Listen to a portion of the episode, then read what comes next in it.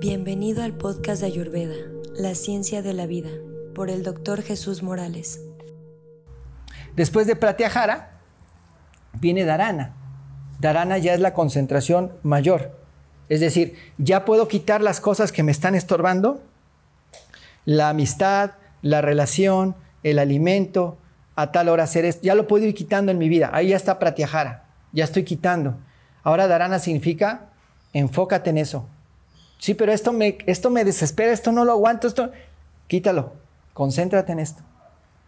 Y ya, y ya después de Dharana viene Diana. Diana es que yo eso que quité, lo puedo mantener, ese objeto, eso que yo tengo en mi mente, esa emoción, ese mantra, ese pensamiento, lo que yo escoja, ya lo puedo tener por más de una hora, sin que se quite así. Completito, completito así. O por horas. Y estar haciendo otra cosa y ahí lo tengo, ahí lo tengo en la mente, ahí lo tengo en la mente. Y entonces ya son esos estados que hacia allá todos tenemos que ir, todos, porque todos tenemos exactamente la misma... Claro, hay, personas que nacen con más, hay personas que directo se brincan a meditar, ¿no? Y les funciona. Hay personas que no, a mí en lo personal sí me sirvió mucho dejar alimentos, ayunos y hacer yoga y todo, porque a, mí en lo personal, si yo no hubiera conocido y hecho yoga, no, no hubiera, o sea, no me calma un poco la mente. Pero hay gente que sí tiene esa cualidad de concentrarse, pero yo sí necesito hacer ejercicio para yo sí concentrarme mejor. Cada uno encuentra su manera, ¿no?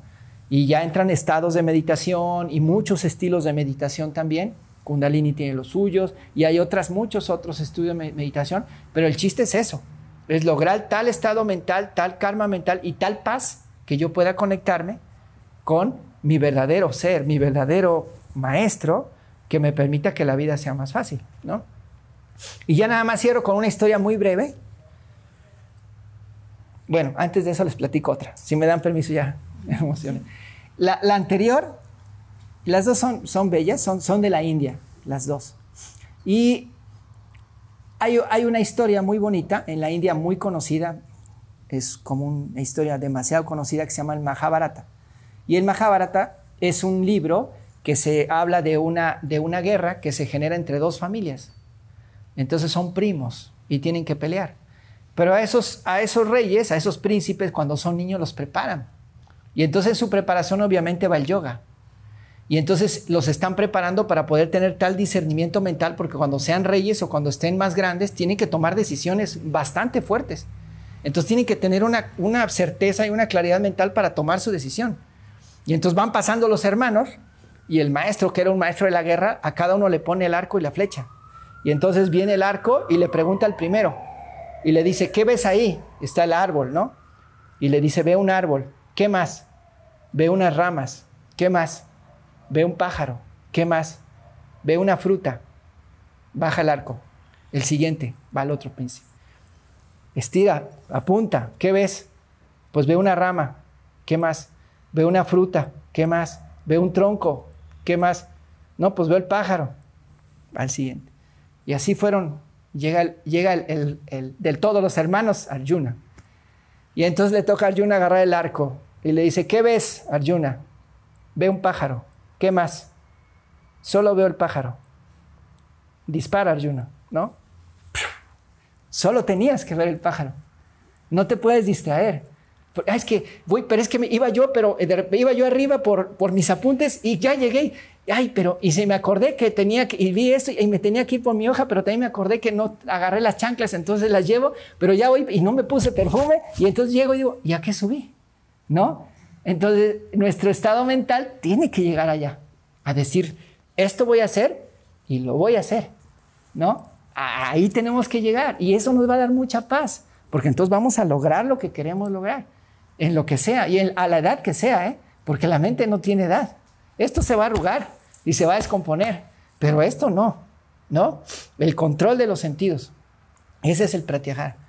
Entonces tenemos que de ahí empezar a partir ya a estados mentales. Y ya el último, que es cuando, cuando yo ya me, bueno, yo hablo, hablo por nosotros, ¿no? Que cuando ya una persona logra estar en un estado mayor y ya tengo paz y digo, con esto cierro la charla y ya me siento mucho mejor, el chiste es poder conectar con ese, con ese bonito yo, es decir, con el, con el mero mero, el dueño, el jefe, ¿sí? No el que yo creo que soy, sino el que soy, ¿no?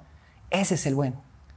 Entonces, el chiste es poder ir llegando a ese discernimiento en que a través de los problemas de la vida uno puede escoger eso.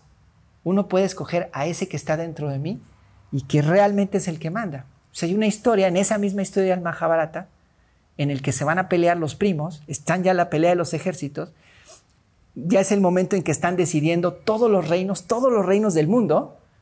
Digo, la batalla de Kurukshetra dicen que existió. Hay museos en, India donde están las, las partes y el lugar donde dicen que fue la batalla. Fue hace más de 5.000 años, hace muchísimos años. Entonces dicen que el mundo iba, iba, a entrar en guerra y que entonces todos los reyes estaban decidiendo si se iban con unos primos o se iban con otros, ¿no? Con los Kurus o los Pándavas. Y solamente quedaba, había uno que era el podríamos decir, uno de los mejores, ¿no? Que para muchos es un significado de Dios en allá en la India, que es, el, es Krishna. Y entonces los dos van, los dos primos van, va Arjuna a buscar a su primo para pedirle que pelee con ellos. Pero entonces Duryodhana se da cuenta que va y entonces va en un corcel más rápido y le gana a Arjuna para llegar con Krishna y decirle, tú pelea conmigo. Y como llegó primero, le tenía que decir a él. Entonces llegan los dos, llega primero el otro primo, llega Arjuna, le gana el primo y le dice a la persona, eh, Arjuna está durmiendo, perdón, Krishna está durmiendo. Espérenlo y eh, cuando despierte ya él los va a atender. Y los dos sabían que venían a ver de qué lado se iba a ir a la guerra Krishna, ¿no? Entonces se sientan, Duryodhana sabía que él llegó primero, sabía que las tenía la de ganar, se sienta a un lado y entonces Arjuna se sienta a los pies de Krishna y entonces pone a pedir que por favor le, vaya bien, que lo ayude ¿no? en, la, batalla. Entonces despierta Krishna, el primero que se encuentra cuando abre los ojos es Arjuna, le da mucho gusto, pero en eso se da cuenta que está aquí el otro, el otro primo y ya también lo saluda. El otro primo le dice, vengo a pedirte lo que él viene a pedirte y yo llegué primero. Así que quiero que todo tu beneficio de la guerra sea conmigo. Entonces Krishna le dice, mira, cuando yo abrí los ojos, al que vi fue Arjuna, pero tiene razón, porque yo también soy una persona de lo correcto. Si tú llegaste primero, a ti te voy a dar a elegir. Pero voy a, no voy a poder darle todo a uno porque los dos vinieron a verme y son primos y él lo vi cuando vi, cuando desperté. Así que voy a dividirlo en dos premios. El primero es todos mis ejércitos. Y tengo guerreros que son iguales que yo en fuerza, en destreza y en habilidad. Se llevan a todos mis mejores guerreros y a todos mis ejércitos que tengo miles de personas listas para pelear a mi nombre. Y el otro, yo. Pero el que se quede conmigo, yo no voy a pelear. Solamente voy a estar con él, pero no voy a pelear. Así que escojan, ¿no? Duryodhana, Duryodhana dice, los ejércitos. Con esto gano la guerra, ¿no? Y el otro Arjuna le dice, no, yo te quiero a ti, Krishna, ¿no? Entonces uno es, el, cuando tú tienes esa calma, cuando tienes sentimiento, tú escoges al, que está aquí, ¿no? Y cuando no, cuando no lo ves, te vas por el dinero, por la belleza física, por la edad, por la juventud, por lo que huele más bonito, por lo que se ve más rico, por el carro más caro, ¿no? Porque la, la ropa más de marca. Entonces, eso nos deja siempre deslumbrar en ese momento, ¿no? Y entonces el primero se fue acá y el segundo acá. Y la batalla lo ganan los pandavas. ¿Por qué? Porque a él no peleó, pero le dio los mejores consejos. Y cuando tú logras la calma mental, cuando tú llegas a través del yoga a practicar, alcanzas esos estados de calma y de paz mental, tú tienes los mejores consejos. De tu propio, de tu propio, ah, no, no, de tu propio Krishna, pues, o de tu propio Dios adentro de ti, llámale como le quieras llamar, y vienen los mejores. Y entonces viene el éxito en lo que tú hagas, aunque no tengamos nada, ¿no? que el éxito es muchas cosas. Hay quien para quienes el éxito es una bonita familia, hay para, para, quienes el éxito es mucho dinero, hay para quien tiene el éxito es tener un buen trabajo y hay para quien el éxito puede ser paz, ¿no?